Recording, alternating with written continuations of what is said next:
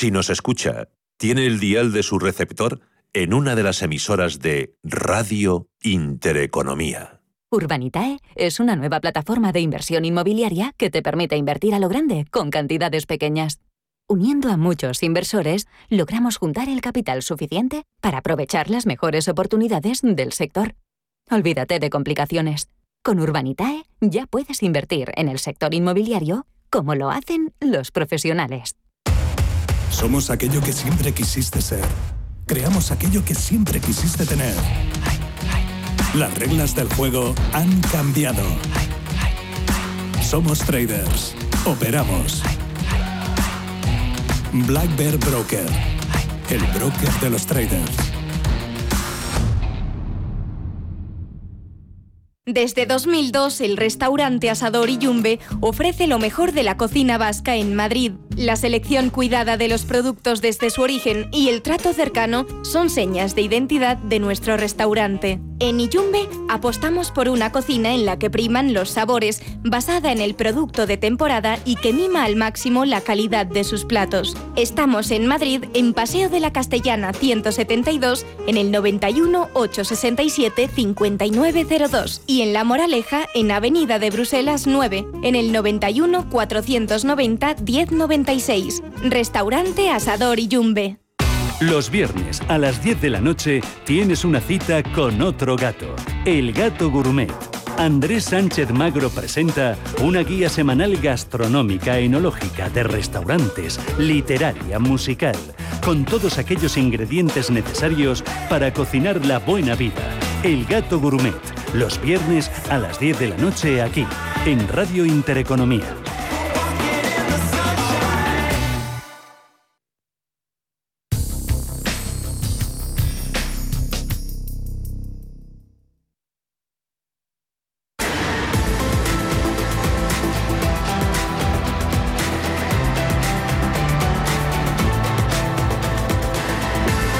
Esto es Cierre de Mercados con Alma Navarro.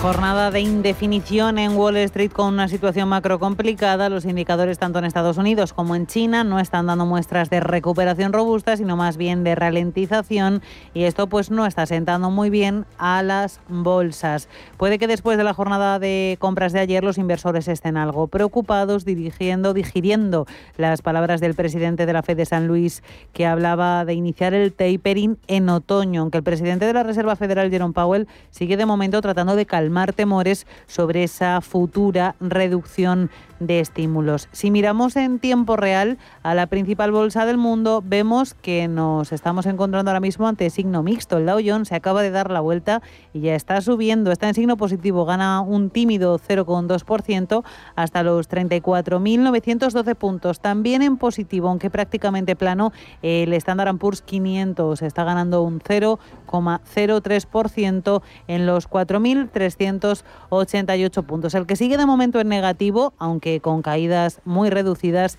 es el Nasdaq, el indicador tecnológico cede un 0,4% y se coloca en 14.622 puntos. Y si miramos algunos valores norteamericanos, hay que fijarse en las acciones de DuPont, que en la jornada de hoy han llegado a subir un 6% en las operaciones de comercialización después de que el fabricante de materiales industriales elevara su pronóstico para todo un año por segunda vez. Como decimos, repetimos, está subiendo en tiempo real un 6% la compañía. Otra compañía que está subiendo es Under Armour, ha elevado su pronóstico de ingresos anuales y también está ganando, sube un 6%. Y la farmacéutica Eli Lillian Co cayó un 1,9% ya que informó de una caída del 2 en sus ganancias trimestrales, aunque ahora eso era al inicio de la negociación, está subiendo la farmacéutica y lo hace con fuerza. De hecho, está ganando en tiempo real un 4%.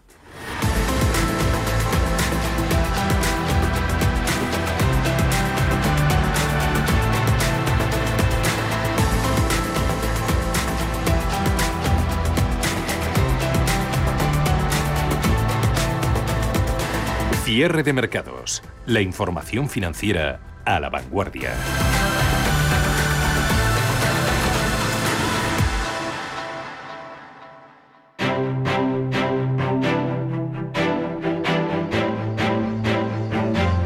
Mercados en directo. Y aquí al otro lado del Atlántico queda algo menos de media hora de negociación para que las principales bolsas europeas echen el cierre y también está siendo una jornada de bastante indefinición. Las bolsas europeas empezaban la jornada en positivo, se han dado la vuelta después de que Wall Street abriera la jornada en negativo y ahora también parece que esos ánimos inversores de Wall Street que se han dado la vuelta al verde están influyendo también en las bolsas europeas. Tenemos al IBEX 35 con ligerísimas subidas del 0,08% hasta los 8.766 puntos y todo el resto de bolsas europeas están en positivo ahora mismo excepto el DAX alemán que se resiste a los números verdes aunque está prácticamente plano, está cediendo un 0,1% en los 15.554 puntos y por lo demás repaso rápido, el CAC 40 parisino es el que más sube, está ganando un 0,73% en los 6.725 puntos, subidas del 0,33% para la Bolsa de Londres que marca 7.105 puntos, el MIB italiano prácticamente plano como el IBEX 35 está subiendo un 0,08% en los 25.732 puntos y el paneuropeo Stock 600 se adentra en zona de nuevos récords históricos, ha llegado a tocar los 466 puntos, ahora mismo marca 465 y está en positivo, aunque también con subidas poco fuertes, está ganando un 0,22%. Vamos a mirar eh, cómo se están comportando los valores del IBEX 35, liderado esas ganancias, como toda la jornada de hoy, Telefónica, que está ganando un 2,89%, Endesa sube un 2,67%, Repsol arriba un 2,6%, también buen comportamiento para los bancos en la jornada de hoy. Tenemos al BBVA con subidas del 1,8% y a CaixaBank también con subidas del 1,7%, liderando las caídas empresas del sector vinculadas al turismo Amadeus, caídas cercanas al 6%, ya está perdiendo un 5,6%, Melia cede un 3%, Indra está cayendo también un 2,5% en una jornada, como decimos, típica del mes de agosto, eh, jornada en la que la negociación, los volúmenes de negociación, pues caen. Y una jornada en la que también estamos muy pendientes del mercado de renta fija se ha fijado también en ese indicador el analista que hemos tenido a las 4 de la tarde, Luis Buceta. Vamos a escucharlo.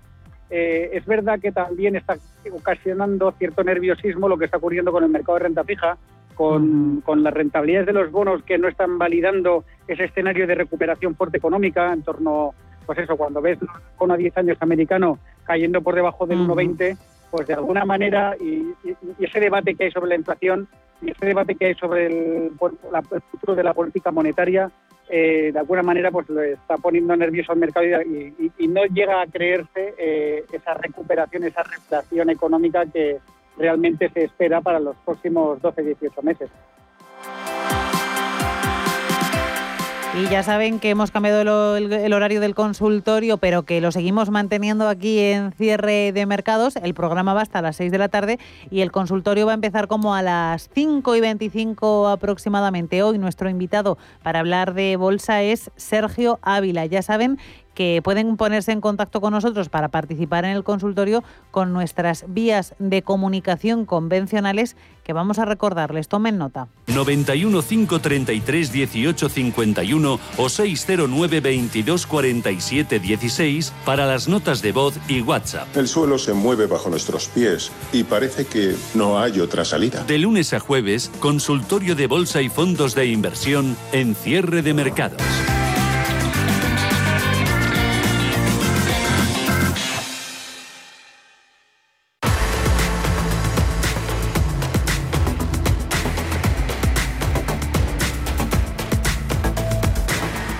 Hoy en cierre de mercados vamos a hablar del debate en el seno del Banco Central Europeo. Más que debate es consenso, ahora lo analizaremos para incluir el coste de la adquisición de vivienda habitual en el cálculo de la inflación. Vamos a hablar de este tema con Francisco Vidal, economista jefe de Intermoney y autor de un informe sobre este asunto que acaba de ser publicado. Muy buenas tardes, Francisco.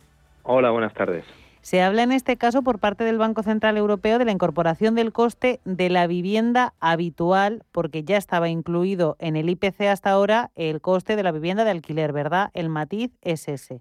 Sí, bueno, y también es coste de la vivienda habitual ocupada por su propietario, que aquí está la, la gran clave, porque tiene que ser una vivienda que tu coste te vaya repercutiendo, digámoslo así, en tu cesta de, de la compra, porque al final la complejidad de cómo incorporar ese coste de la vivienda eh, cuando uno reside en, su propia casa es elevado porque hay una parte de, que lo podemos concebir que es como una inversión, ¿no? sobre todo solares, etcétera, y hay otra parte que tiene eh, un valor de uso. Y dividir estas dos partes es, es complejo, sobre todo como se plantea en Europa, porque en Europa eh, la definición estadística obliga que para ir recogiendo ciertas cuestiones en el IPC tiene que haber una transacción real, tiene que haber, digámoslo así, cambio de dinero, pero cuando uno vive en su propia casa no hay cambio de dinero, ¿no? No hay esa, esa transacción que se necesita.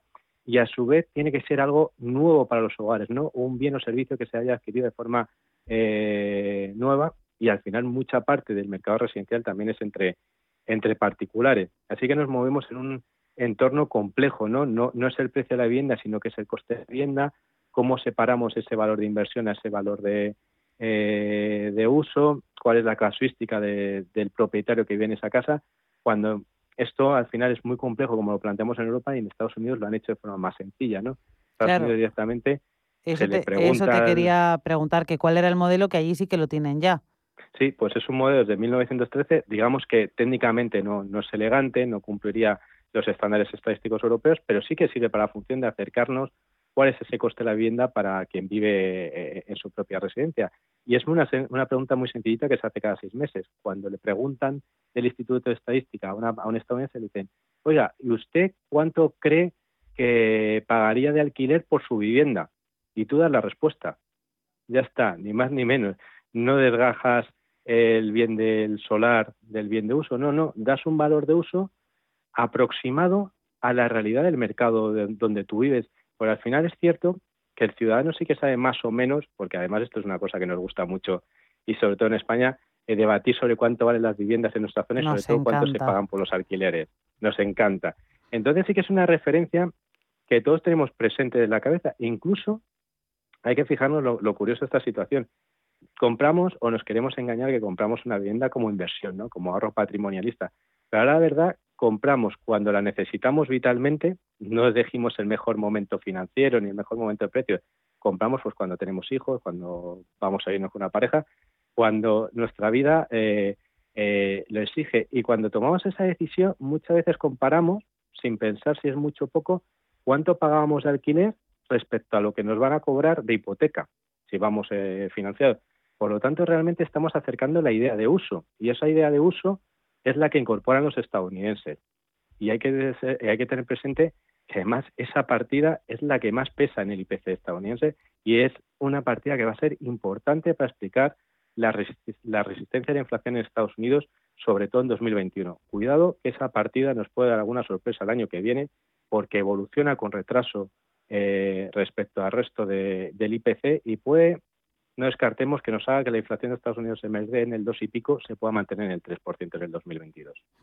Bueno, pues efectivamente tendremos que estar eh, muy pendientes. Se habla de que aquí en Europa este tema está sobre la mesa, está en estudio, hay cierto consenso, pero se habla de que se va a tardar muchos años en implementarlo. Entiendo que se debe a la complejidad, pero también entiendo que a la vez entonces el IPC no se adapta a la realidad del gasto.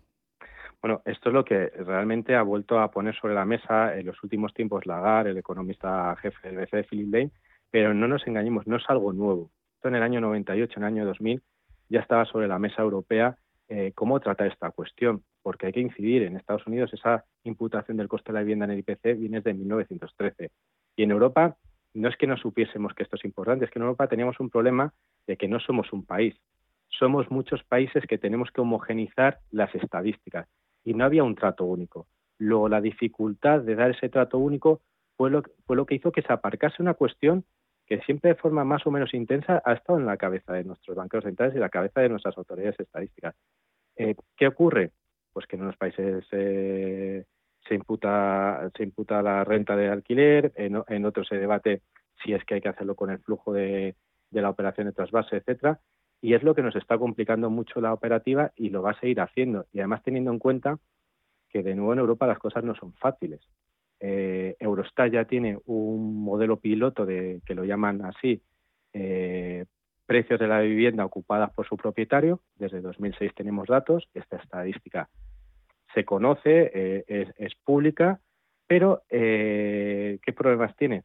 Pues tiene que se conoce con mucho retraso, se conoce con un retraso de, de, un, trimestre. Esto genera complejidades para incorporarlo a la inflación, porque estamos hablando de una un dato que se conoce con un trimestre, hay que incorporarle a una estadística mensual que conocemos eh, el primer dato casi cuando va acabando el mes. Y a su vez, que no lo había comentado, un dato es trimestral y la inflación es mensual. Luego no nos cuadran los tiempos, no nos cuadran los plazos y esto va dificultando esa, esa labor y por eso está diciendo el BCE, es una cuestión de, de varios años.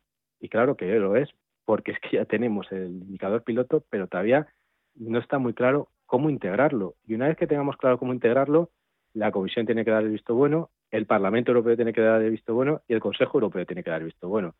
Lo, sabiendo cómo son los tiempos burocráticos en Europa, incluso aunque tuviésemos hoy casi cerrado la cuestión, desde luego que no le vamos a hacer ni en un día ni en dos. Para largo va, pero Francisco, ¿crees que es el momento o que va a volver a quedar en agua de borrajas? Pues siempre es el momento de mejorar las estadísticas y siempre es el momento para que una estadística tan importante como el IPC de verdad eh, se amolde más a los costes de la vida de los ciudadanos. Esto es lo que incidía muy bien eh, en Lagarde. Eh, ¿Qué ocurre? Pues que siempre estamos no con la eh, maldad ¿no? en algunos ámbitos, es decir, ahora el BCE retoma esta cuestión para que le resulte más fácil eh, cumplir su objetivo de, inflación. Pues realmente no va a ser más ni menos fácil, simplemente vas a incorporar una cuestión que ya lo tenías que haber hecho y cuando se decida cómo hacerlo, seguramente se hará de forma retrospectiva. Se, hacia atrás se verá cómo quedarán los índices de inflación, por lo menos unos, unos cuantos años, veremos cuánto ha sido de verdad la desviación, pero al final para el BCE, que en el pasado hubieses cumplido más o menos el objetivo, no va a ser tan relevante como cómo lo vas a cumplir hacia, hacia futuro. Y hacia futuro la realidad es que cabe esperar que después de la efervescencia de los costes de vivienda que ha habido en los últimos tiempos, vayamos hacia una situación más normalizada, más templada. ¿Qué quiere decir esto?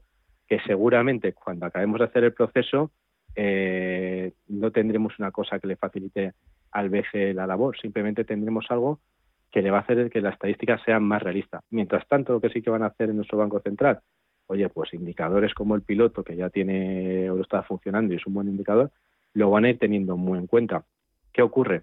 Pues que siempre coger algo que no solemos mirar genera la inquietud de, bueno, igual es que están maquillando, igual están haciendo algo. No, están cogiendo una cosa que ya está, que la realiza Eurostat, y desde luego que lo van a hacer con total transparencia y claridad para que no haya eh, la sombra de dudas respecto a sus acciones de política monetaria.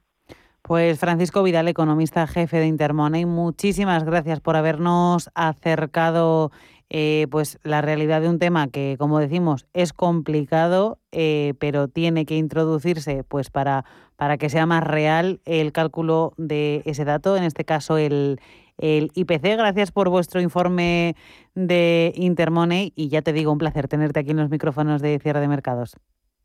Igualmente, un placer. Cierre de mercados.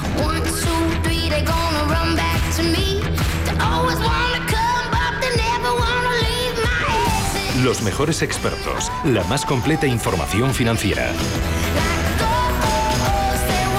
el espacio de bolsa y mucho más. El paraíso financiero. ¿Quieres invertir parte de tus ahorros en las mejores compañías europeas de pequeña y mediana capitalización bajo criterios de alta calidad y crecimiento? ¿Buscas hacerlo a través de un equipo experimentado y galardonado que ha conseguido batir al mercado de manera consistente en el tiempo? Si estás interesado, infórmate a través de tu entidad o asesor financiero de confianza sobre los fondos de inversión de Lombia Capital. Compromiso y valor añadido a largo plazo. Lombia Capital. Más información en lombia.com. En 1954 nací yo, mi menda, Antonio Resines. Desde entonces han cambiado muchas cosas. A mí que todo cambie me parece muy bien, pero que las cosas importantes no me las toquen. Sí, sí, sí, que no me las toquen. 1954 del Pozo. Que lo bueno nunca cambie. Hasta luego. ¿Estás harto de bajas rentabilidades? ¿No quieres seguir pagando altas comisiones a tu banco o gestora? Finicens es la solución perfecta para gestionar tu patrimonio. Traspasa tus fondos de inversión a Finicens y podrás obtener una mayor rentabilidad. Infórmate en el 910-483-004 y en finicens.com. Finicens, especialistas en inversión indexada. Érase una vez una tarjeta de crédito, la tarjeta revolving, que te prometía más cosas que el genio de la lámpara, pero pasó el tiempo y te diste cuenta de que aquello era un cuento. El genio se había quedado con tu dinero. ¿Quieres recuperarlo? Nosotros lo haremos por ti. Somos Durán y Durán Abogados y sabemos cómo hacerlo. Entra en duranyduranAbogados.com y que no te vengan con cuentos. Radio Intereconomía es la mejor plataforma para dar a conocer, relanzar y poner voz a su empresa. Nuestro equipo comercial le asesora para conseguir sus objetivos. Contacte con nosotros en el 91 999 21 21 o escribiendo a comercial@intereconomía.com. Radio Intereconomía, la radio de las empresas.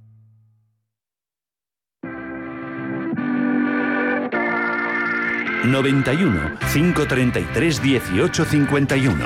Las claves de la jornada, las oportunidades de inversión, las mejores recomendaciones, valores para compra, para venta, la pizarra, IBEX 35, DAX Setra, SP 500. No dude en llamarnos 91 533 1851.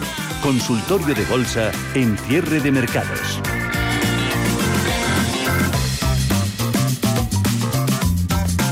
Tenemos por delante algo más de media hora, son las 5 y 27, una hora menos en Canarias, para hacer nuestro consultorio de bolsa habitual que en, el, en la edición veraniega de cierre de mercados cambió un poquito de horario, pero tiene, como siempre, los mejores expertos. Ya saludamos a Sergio Ávila, analista de mercado de IG. Hola Sergio, un placer tenerte en los micrófonos de cierre de mercados en agosto. Hola, ¿qué tal? Muy buenas tardes, un placer, el placer es mío, como siempre. También nuestro, por supuesto. Jornada muy de agosto la de hoy en los mercados, ¿no? Cierta indefinición, han empezado en signo positivo, luego aquí en Europa, luego se han ido a signo negativo con, con Wall Street, ahora signo mixto. ¿Cómo ves la jornada? Bueno, pues eh, empieza a haber eh, algunos síntomas que suelen ser, empiezan a ser preocupantes, sobre todo eh, lo que estoy fijándome mucho es en el índice de volatilidad. Tenemos al VIX que está aumentando de nuevo, eh, hoy lo tenemos en 21,84 puntos, superando medias importantes, lo que nos puede indicar es que efectivamente entramos ya en el periodo estacional en el que los inversores se van de vacaciones, en el que la, el volumen de negociación cae con fuerza y eso hace que efectivamente aumente la volatilidad. A nivel estacional, entramos en el peor, quizás el peor periodo del año, ¿no? que suele ir desde principios de agosto hasta casi octubre, ¿no? septiembre, finales de septiembre, principios de octubre. Si nos fijamos en el DAX, que es el índice alemán, que sería el que más o menos pues eh, dirige las bolsas europeas, pues en este periodo habitualmente, si cogemos los últimos 33 años, la rentabilidad anualizada sería de un menos 23,29%, o sea que sería el peor periodo del año. A esto hay que sumarle que bueno, pues tenemos la variante delta encima de la mesa que está empezando otra vez de nuevo a preocupar a los inversores por el hecho, ¿no? de que en China pues ya hay ciertos confinamientos, de pensar, ¿no? de que si esto se puede extender al resto de los países pues que efectivamente eh, esas medidas más restrictivas puedan afectar a la economía mundial. Y por otro lado, hoy hemos tenido noticias de la Fed, ¿no? que se han vuelto, que de momento han empezado ya a decir cosas que han dicho que si ven dos datos de empleo de las nóminas no agrícolas por encima de 800.000, podrían anunciar el tapering y además no solo anunciarlo, sino que empezarlo rápidamente. En otoño, que es que es ya, eso, eso, eso iba a decir. Claro, entonces, bueno, pues eh, esto cambia en principio un poco la situación, ¿no? Estábamos esperando que efectivamente no eh, se pudiera extender hacia atrás el, el tapering en el tiempo, pues eh, de momento eh, si realmente habrá que esperar a ver el, el, el, dato ¿no? del viernes y a ver qué pasa en el, en el siguiente dato pero hay que estar muy pendientes de este viernes porque ese dato va a ser muy importante. Y bueno, de momento es cierto que si nos fijamos en los índices americanos no ha pasado nada, o hemos vuelto hoy a testar, en el caso del S&P 500, el soporte de los 4.372, lo está aguantando, no lo está perdiendo, con lo cual no hay problema. Pero bueno, hay que vigilar, hay que empezar a vigilar eso, que no pierda ese nivel, porque bueno, si lo perdiese sí que en principio tendríamos la media de medio plazo cerquita, 4.350, y el rango lateral, la extensión del rango lateral se podría ir un poquito más abajo, ¿no? hacia la zona más o menos de 4.300, 4.315. Pero bueno, como digo, de momento no hay que anticiparse, no ha pasado nada todavía, pero sí que hay que vigilar pues el periodo estacional que es malo y la situación. Y en el caso del IBEX 35, eh, todavía, bueno, pues hay que vigilar también la parte superior, ¿no? Tenemos una primera resistencia de los 8.840 y luego para mí la clave estaría en los 8.915, que sería recuperar el 61,8% de todo el tramo de caída que empezó en el mes de junio. Si recuperamos esa, ese nivel, pues ya podríamos dar con mayor probabilidad por finalizada la corrección. Pero mientras no rompamos esa resistencia, hay riesgos de que estemos en lateral como estamos ahora, entre la zona de los 8.630 y los 8.840, o incluso que podamos ver alguna corrección adicional, ¿no? Teniendo, como decimos, periodo estacional negativo. Así que yo sería un poquito ahora precavido a ver, que, a ver cómo va evolucionando la situación. Tenemos en tiempo real al IBEX 35 en los 8.771 puntos con una subida del 0,14%. Quedan apenas 5 o 6 minutos de negociación en el parque madrileño. Si te parece, Sergio, vamos a empezar a meternos ya en harina con las eh, preguntas de, y las consultas de nuestros oyentes. Vamos a recordar el número de teléfono 91 533 1851 si quieren participar aquí en directo y si quieren mandar por WhatsApp su consulta o mandarnos una nota de audio que también vale y la escuchamos por aquí, eh, lo pueden hacer al 609 22 47 16. Y eso precisamente ahí es donde ha escrito Pedro de Madrid que le pregunta a Sergio soportes y resistencias de Pfizer. Venga, pues vamos a echar un vistazo a la compañía de vacunas. Hoy estamos muy internacionales ya desde el principio. Sí, no, claro, es, eh, ya poco a poco la gente empieza a, pensar eh, bien, ¿no? A, pensar en invertir un poco más más allá de nuestras fronteras, que realmente es donde hay muchas oportunidades, sobre todo en Estados Unidos. Y bueno, en el caso de Pfizer, pues qué decir, ¿no? Está en plena racha de subidas desde que generó el suelo en la zona de los 30,84 allá por marzo, pues ha disparado. Las vacunas, pues eh, cada vez eh, se están se están vendiendo más, tanto pues Pfizer, que también hemos visto como Moderna, ¿no? Recientemente pues se están pensando incluso en sacar, en hacer estudios de vacunas para niños y esto pues evidentemente ha lanzado, este, están lanzando sus objetivos de crecimiento para, para este año, ¿no? Con lo cual, el soporte, pues el primer soporte digamos que estaría en la zona de los 38,14 dólares, y resistencias, pues no hay ninguna. Estamos en subida libre en el caso de Pfizer. Lo que sí que me fijaría aquí es que, bueno, recientemente al romper los máximos nos ha activado lo que podría ser un segundo impulso alcista y esto nos marca un objetivo teórico hacia el entorno de los 57,35 dólares, o sea que podría tener bastante recorrido Pfizer desde aquí. Lo único que, bueno, como decir, eh, hay que comentar que quizás el punto de entrada ya no sea el mejor, habría que esperar alguna pequeña corrección que pudiera haber, pero la tendencia sigue siendo claramente positiva. Pues esa es la recomendación de Sergio Ávila para Pedro de Madrid y me dicen por aquí que tenemos una nota de audio y en este caso sí que creo que son valores españoles. Vamos a escucharla. Hola, buenas tardes. Enhorabuena por el programa. Quería preguntarle al analista por BBV y por Santander para comprar Bernardo de Valladolid. Y gracias. Pues hablamos de bancos españoles, Sergio. Venga, pues vamos a echar un vistazo eh, directamente empezamos por BVA. La verdad es que la banca lo, ha venido haciendo muy bien durante mm. este año, ¿no? Desde que conocimos la noticia en noviembre de que íbamos a tener vacunas y que esto iba a reabrir las economías, pues evidentemente el mercado lo ha descontado, que iban a, mejorar sus beneficios y en eso están. En el caso del BVA, si nos vamos a gráfico semanal para irnos un poquito más de largo plazo, lo que tenemos es que rompió allá por el mes de febrero un canal bajista que guiaba los precios desde enero del año 2018, lo rompió por la parte superior y bueno, por extensión técnicamente nos marcaría un objetivo hacia la zona de los 6,67 en el caso de BVA. primer soporte, pues lo tenemos en el entorno de los 4,85, sería la primera zona, en la última fase correctiva que ha tenido. Y luego tendríamos el soporte más importante en los 4,22. De momento, pues está sigue estando en tendencia alcista. Yo lo único que sí que sería un poquito más cauteloso ahora por el hecho de, pensar, ¿no? De cómo va a ir el, ciclo. Yo me esperaría a ver si el IBE rompe esa resistencia que hemos dicho, de, si es capaz de superar esos eh, 8.915 y si lo supera, ya podríamos pensar que efectivamente la corrección ha llegado a su fin y que las compañías cíclicas del mercado español lo puedan seguir haciendo bien. De momento la tendencia es claramente alcista y por tanto no habría nada que decir, nada más que, que sí, que se puede seguir estando dentro del valor a pesar de que son más cíclicas. Y en el caso de Santander, te lo voy a decir exactamente, lo voy a poner en pantalla para, para poder visualizarlo técnicamente, eh, tiene un poquito, va con un poquito de retraso con respecto a BVA, eh, sigue estando en la fase correctiva que comenzó el día 4 de junio y de momento pues tiene una resistencia importante en la zona de los 3,21 debería romper esa zona porque justamente sería superado otra vez la media de 50 periodos, la media de medio plazo, para volver a pensar en, positivo. Así que entre las dos, la que más fortaleza tiene ahora mismo es BVA, más que Santander. Pues tenemos otra consulta de valores españoles. Buenas tardes, soy Juan desde Cádiz.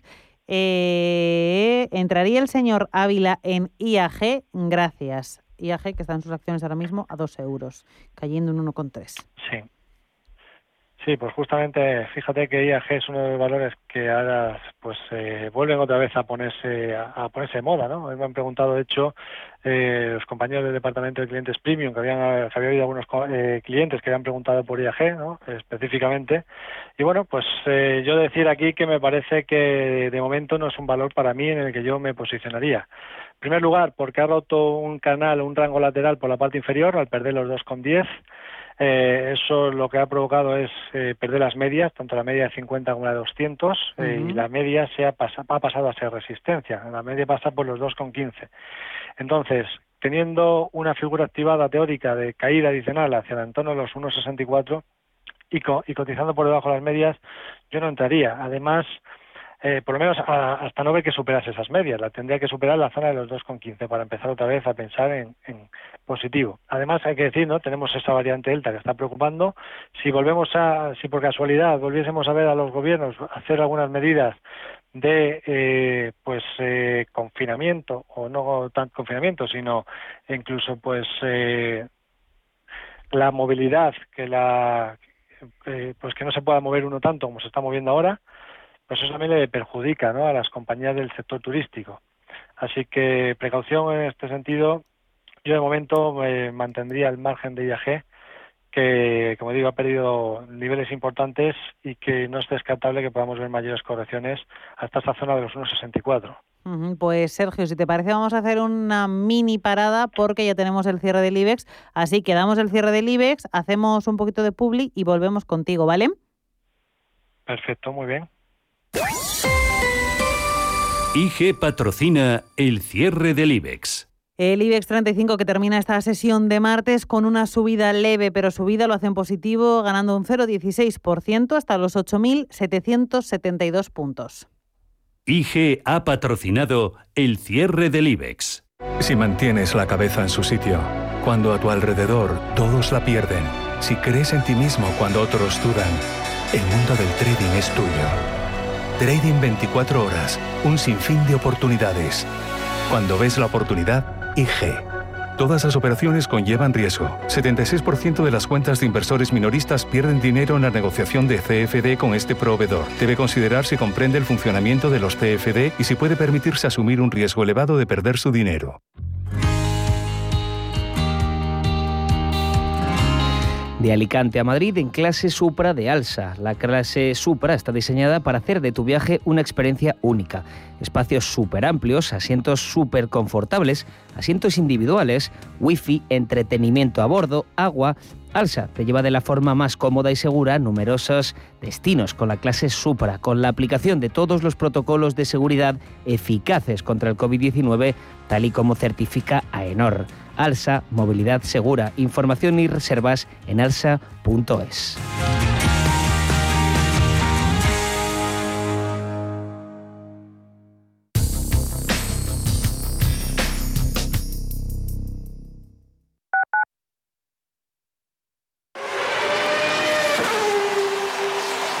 Saber que tu seguro te premia hasta con dos meses gratis por buena conducción es sentirte imparable. Seguros de coches Mafre, el mejor servicio. Ahora a mitad de precio. Y además con seguros exclusivos para coches híbridos y eléctricos. Con Mafre eres imparable. Consulta condiciones en mafre.es. Ahora más que nunca tienen un propósito. Marta, Pedro, Lucía. Seres extraordinarios que con pequeños gestos, como cerrar el grifo mientras enjabonan, cuidan el agua. Únete a ellos. Descubre tus superpoderes en canal de Isabel El poder está en tu mano. Cuidando el agua, cuidamos de todos. Canal de Isabel II. Escápate de Madrid y ven al restaurante El Torreón en la cima del Monte del Pardo. Las mejores carnes y pescados desde 40 euros, vino incluido. Carne picaña brasileña y lomo de buey auténticos. Disfruta de los mejores platos de cuchara y de paella con langosta. Y de grandes vinos y licores en sus siete amplísimos salones y terrazas. Cocina abierta desde las 11 de la mañana. Parque infantil, gran parking. Restaurante El Torreón. Naturaleza a 10 minutos de Madrid. Reservas en restauranteeltorreón.com. El verano y la música. Ruta 42. Todos los días de agosto de 8 de la tarde a 10 de la noche, viaja por la Ruta 42 y descubre las grandes canciones de tu biografía. De la orquesta de Dan Fontaine al universo de Peter Pearson. Pasando por Nelson Riddle. Ella Fitzgerald. Johnny Hartman. Joao Gilberto. Y así hasta el infinito. La música ha vuelto a la radio. Ruta 42. Un programa de Joaquín Martín. Radio Intereconomía. Radio Intereconomía. Información económica en estado puro.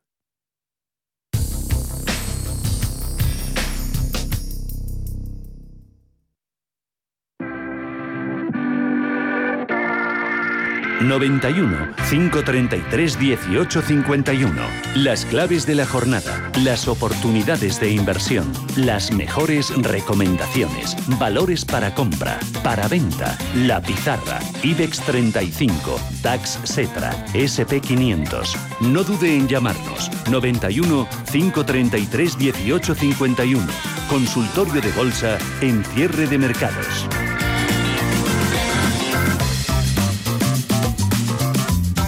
Pasan 42 minutos de las 5 de la tarde, una hora menos en el archipiélago canario. Tenemos todavía largo rato para seguir analizando esas consultas que nos están mandando los oyentes a nuestro WhatsApp y al teléfono, que parece que no fuera agosto porque tenemos un montón. Está toda la gente tremendamente interesada en lo que está pasando en los mercados, Sergio. Y si te parece, vamos con una llamada, con la primera de esta tarde. Hola Gabriel, buenas tardes.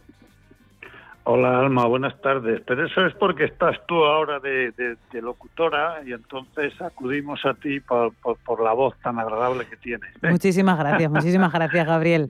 Cuéntanos. Dicho eso, eh, dicho eso, yo quería preguntarle al, al experto su opinión sobre Grifol, sobre CAF y Talgo que dicen que puede haber ahí una OPA, en fin, a ver qué opina él de estos tres valores. Me he pasado en uno, pero bueno, eh, bueno, pues a ver. Le perdonamos, le ¿eh? perdonamos. Venga, gracias a usted por escucharnos y por participar. Hasta luego. Adiós. Bueno, eh, vamos a empezar por Grifols, la primera, que, que en este caso, pues lo que podemos decir es que está es un valor que está en tendencia bajista eh, perdió zonas de soporte importante eh, en torno de los 21.38 y por tanto desde aquí bueno pues eh, ahora mismo tiene la primera resistencia importante en el entorno de los 21.69 que es por donde pasa la media de medio plazo habría que superarla ¿no? Eh, para empezar otra vez a pensar que pudiera ser que pudiéramos volver a tener eh, o poder ser positivos. Pero me parece una cosa importante y es que tiene activado en el medio largo plazo una especie de doble techo en la zona de los 33,10, perdió toda la tendencia alcista que llevaba los precios desde noviembre del 2011 y desde ahí pues eh, al perder esa zona de, de, esa directriz, ¿no? esa tendencia, pues eh, ahora lo que tiene son resistencias por encima. Está en tendencia bajista en todos los plazos, tanto en el corto como en el medio, como en el largo plazo. Así que yo aquí sería cauteloso. Para mí podría empezar a ser interesante eh, plantear entrar en, en a partir de superar los 22,77. Eh, yo creo que además está cotizando ahora mismo por encima de su valor teórico intrínseco, que podríamos decir que, está en que, sería eh, calculado en el entorno de los 14,55 euros, con lo cual estaría cara desde el punto de vista eh, fundamental, con lo cual sería un valor en el que yo no estaría y por tanto pues preferiblemente buscar otros que tengan más fortaleza y si puede ser también que estén infravalorados por fundamentales. En el caso de CAF, vamos a echar un vistazo a CAF, eh, construcción eh, construcciones y de ferrocarril que bueno pues eh, tiene un doble techo activado en el corto plazo. Fijaos que en la zona de los 41-46 ha dejado una resistencia importante. Tras perder el mínimo entre esos dos máximos el que teníamos el del que había dejado el día jueves día 25 de febrero en los 35-16 eso lo perdió justamente el, el 16 de julio, el viernes 16 de julio. Ha intentado rebotar, pero no ha hecho más que enfrentarse con la media de medio plazo y, por tanto, pues aquí lo que lo que vemos lo más probable sería pensar en que esa ruptura de ese mínimo entre máximos le pueda llevar bastante más abajo. Incluso se podría podríamos volver a verlo hacia el entorno de los 30.92 o incluso hacia el entorno de los 28.98. Así que precaución en CAF que en este caso pues ha pasado también a estar en tendencia bajista tanto en el corto como en el medio como en el largo plazo y que por lo tanto pues no sería tampoco un valor ahora interesante en el que posicionarse, ¿no? Teniendo en cuenta que, pues eso, que está, que está bajista. que yo diría que sería más conveniente buscar valores fuertes, valores que nos, eh, que por lo menos estén en tendencia alcista y que se puedan tener mayor probabilidad de que vayan a nuestro favor. Así que de momento en CAF tampoco sería para mí un valor en el que estar, me alejaría de él, de hecho, y en el caso de Talgo, aquí sí que es cierto que tenemos uno, un objetivo teórico activado por de segundo impulso alcista hacia el entorno de los 5.49, pero eh, lo que está haciendo en las últimas jornadas, las últimas sesiones, eh, me está es preocupante, ¿no? De hecho, se enfrentó con la media de 30 semanas, no ha sido capaz de superarla. Eh, tiene una resistencia clara en la zona de los 4.51 y tendría un soporte importante en los 4.14. Mientras no supere claramente la zona de los 4.58 sería otro valor en el que yo no estaría, porque el riesgo de mayores caídas sigue estando muy presente. De hecho, si perdiese los 4.14 podría volver hacia la zona de los 3.70. Así que precaución ahora también en Talo. O sea, de estos tres valores, eh, ninguno de ellos está en tendencia alcista de corto plazo y, por tanto, pues eh, posicionarse en ellos es asumir un riesgo mayor que si nos posicionamos en otros que realmente sí que están en tendencia. Pues ahora ya sí que nos vamos a meter en harina de valores internacionales. Tenemos otra llamada, tenemos a Juan de Madrid al otro lado del teléfono. Buenas tardes, Juan. Hola, buenas tardes. Bueno, todo agradecerle que nos que me haya llamado y, la, y, la resolución de la consulta que les voy a hacer. Muy bien, gracias a usted eh, por, por escucharnos en agosto. Cuéntenos. Pues mira, tenía compradas eh, Baxter, eh, la farmacéutica, eh, el ticker es B de Barcelona de Alicante X, a 77 aproximadamente. Estaba mitando que la media mensual de, de 50 sesiones está ahí justo, pero parece que la está perdiendo. Entonces me estaba planteando deshacer la posición o aguantarla un poco. Les quería un poco a ver cómo lo veía el, analista. Pues muchísimas, díganos, díganos. Y, luego tenía también otro valor, eh, Aviomed, que también cotiza en Estados Unidos. El ticker es A de Alicante, B de Barcelona, M de Málaga y de, Dinamarca que la había comprado porque estaba viendo que había cruzado las medias y bueno parecía que se estaba sosteniendo ahí en el en el vamos en, en el soporte y bueno era un poco por ver si a lo mejor ahí merecía la pena aumentar un poco más la posición o, o, mantener la que ya tengo pues ahora sí, muchísimas gracias. Juan, hemos tomado nota, ahora mismo le resolvemos, le resuelve Sergio sus dudas. Gracias. Vale, ¿le puedo escuchar por el teléfono? Porque es que se me corta a veces con la Le dejamos, le dejamos en el teléfono. Gracias. Gracias, hasta ahora. Bien, eh, bueno, pues comenzamos por Buster. Buster sí que es cierto que es una compañía que había, eh, que estaba mejorando, eh, rompió las medias en, marzo, el 21 de, el 18 de marzo concretamente, en la media de largo plazo, y bueno, pues eh, parecía que podía ser el inicio de un rebote adicional, pero sí que es cierto que comenta el oyente, ¿no? Que ha perdido zonas de soporte importantes, luego en la zona sobre todo de los 80 80 con 18, que es más o menos ahí por donde teníamos el último soporte, y ahora tenemos el soporte más cercano en los 75-68 y la zona de los 74-66. Eh, bueno, viendo el precio al que está y el precio al que ha comprado, quizás pues lo ideal sería esperar a ver si rebota desde esos desde esa zona de soporte, ¿no? Que tiene tres soportes ahí muy cerca. Lo único que es cierto que ha perdido las medias con hueco de mercado bajista, eso suele ser bastante negativo a pesar de que la compañía, por a nivel fundamental, eh, se podría decir que está barata. Desde el punto de vista, si hacemos un análisis por descuentos de flujos de caja, el valor, podríamos decir que tendría que, estar en el entorno de los 107 dólares, está cotizando en 76, con lo cual estaría teóricamente infravalorada y es una compañía en la que se espera también un crecimiento anual de los beneficios del entorno del 12%, pero no lo está eso marcando el mercado en estos momentos y por tanto, bueno, pues lleva mucho tiempo también en un rango lateral muy amplio entre la zona de los 70 y 58 y la zona de los eh, 93 con 26. Mal aspecto técnico en el corto plazo, pero soporte es muy cerca. lo que sí que es cierto que no podría perder en ningún caso sería los 74 dólares. Si pide esa zona ya sí que definitivamente pues eh, perdería todos los soportes cercanos que tiene y por tanto la tendencia pasaría a ser definitivamente bajista, que ya lo es, ¿no? Hay que decir que ya está en tendencia bajista tanto en el corto como en el medio como en el largo plazo. Así que ahí sería un poco más cauto ver exactamente pues bueno dónde cree que puede ser un buen precio para salirse de, de todos los soportes cercanos que tiene en estos momentos, porque bueno hay veces que sí que es cierto que es preferible que nos eh, salirnos con pérdidas y poder meter ese dinero en otras compañías cuando tengamos un mejor eh, timing. Pero bueno, yo sobre todo lo que diría es poner stop, ¿no? De antemano antes de abrir la posición. Y en el caso de la siguiente, Aviomet, vamos a echar un vistazo también exactamente a ver, a ver cómo está en este en este caso. Bueno, esta tiene, esta tiene mejor aspecto en el corto plazo, ¿vale? De acuerdo, hemos visto cómo tras una corrección, una fase correctiva, o sea, eh, no ha perdido el soporte anterior, o sea, tuvimos corrección eh, que empezó en enero y no perdió soporte, luego hemos tenido otra que tampoco ha perdido el soporte anterior, que es el clave, está en la zona de los 254 y sobre todo los 242,60. Desde aquí está tratando de recuperarse al alza, de hecho ha vuelto a recuperar las medias y bueno, pues eh, mientras no pierda la zona de los 306,40, que es el primer soporte que tenemos ahí, se podría se podría perfectamente mantener en cartera, porque lo más normal sería pensar en que ya esa fase correctiva pudiera haber eh, llegado a su fin o, por lo menos que ya es más probable que pueda que pueda haber algún impulso adicional, ¿no? Hay que si nos fijamos desde que en enero, en febrero dejó ese máximo, pues tendríamos una especie de cuña descendente que, la, que teóricamente está rota por la parte superior. Así que podríamos pensar que lo más probable sería que busque la resistencia de los 355,80 y en caso de superarla la zona de los 387,20.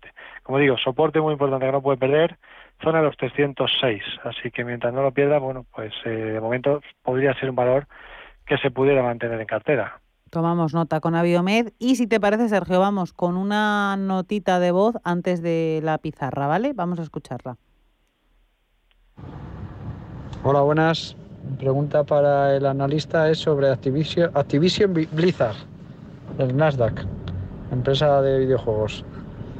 Así me puede analizar el valor, el valor por estas fuertes caídas de estos últimos días, por las malas noticias, todo lo que ha salido. Venga, gracias, un saludo. Pues aquí tenemos Activision Blizzard, que el ticker es, lo estoy viendo, ATVI, latina. Pues justamente, ¿no? Hemos tenido esas noticias del gobierno de mm. China que ha dicho mm. que los videojuegos pues son opio para, para los niños y, bueno, pues eso ha llevado aquí a, que las principales compañías de videojuegos pues se han desplomado en Estados Unidos. Tencent eh, ha caído con fuerza otra vez y bueno, pues llevamos ya varios días en las que Activision Blizzard pues también está cayendo con fuerza. La media a largo plazo pasaba, eh, la teníamos en, el entorno de los 92-70. Ahí ya se perdió, se perdió el primer soporte en los 90-30, se ha perdido el siguiente en los 87-50.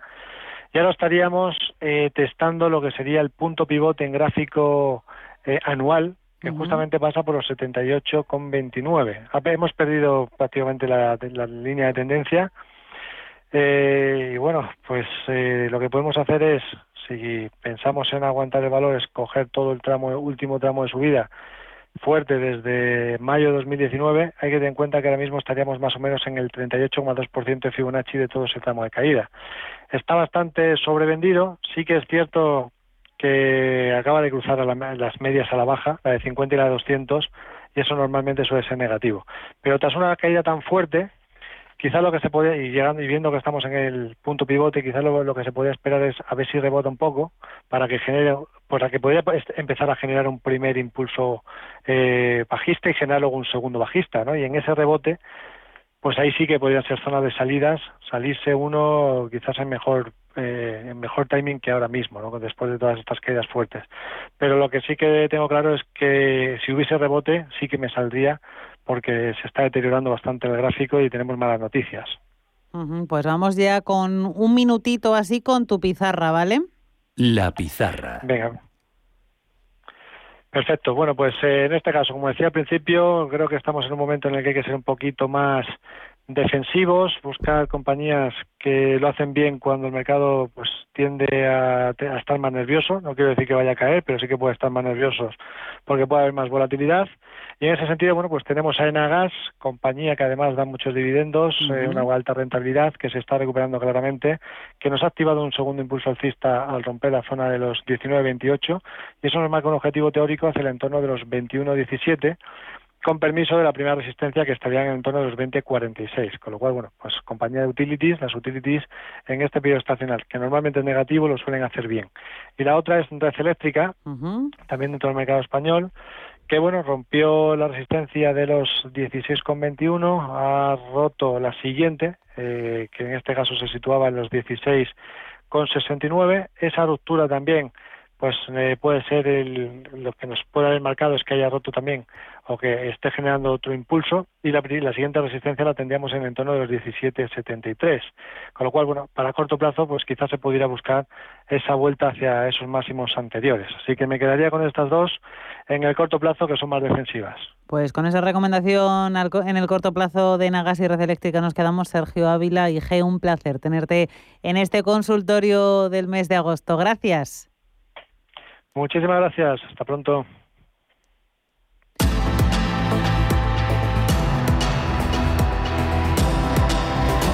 Así termina esta edición de cierre de mercados. Mañana volvemos, como siempre, a las 4 de la tarde con todos los contenidos y la actualidad de las bolsas, de los mercados a este y al otro lado del Atlántico. Les esperamos, sean felices.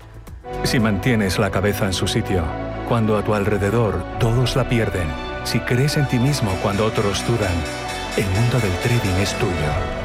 Trading 24 horas, un sinfín de oportunidades. Cuando ves la oportunidad, IG.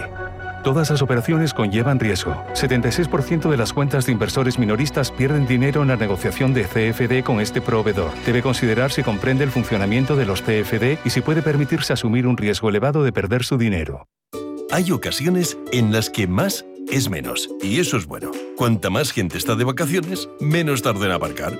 Cuanto más queda de verano, menos me duele que acabe el día. Y este verano, con Renta 4 Banco, cuanto más invierto, menos comisiones pago. Y eso sí que es bueno. Entra e infórmate de las bases de la promoción en tu oficina Renta 4 más cercana o en r4.com. Renta 4 Banco, tu banco especialista en inversión. En 1954 nací yo, mi menda, Antonio Resines. Desde entonces han cambiado muchas cosas. A mí que todo cambie me parece muy bien, pero que las cosas importantes no me las toquen.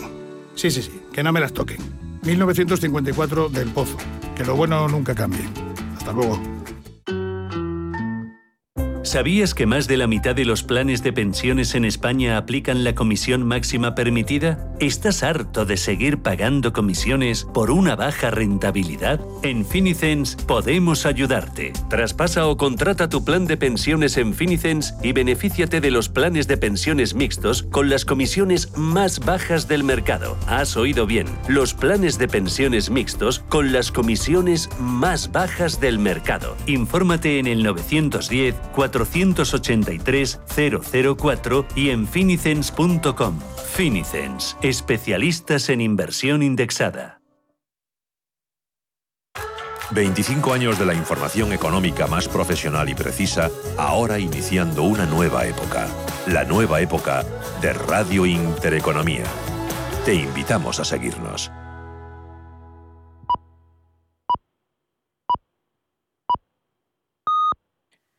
Son las 6 de la tarde, las 5 en Canarias. Radio Intereconomía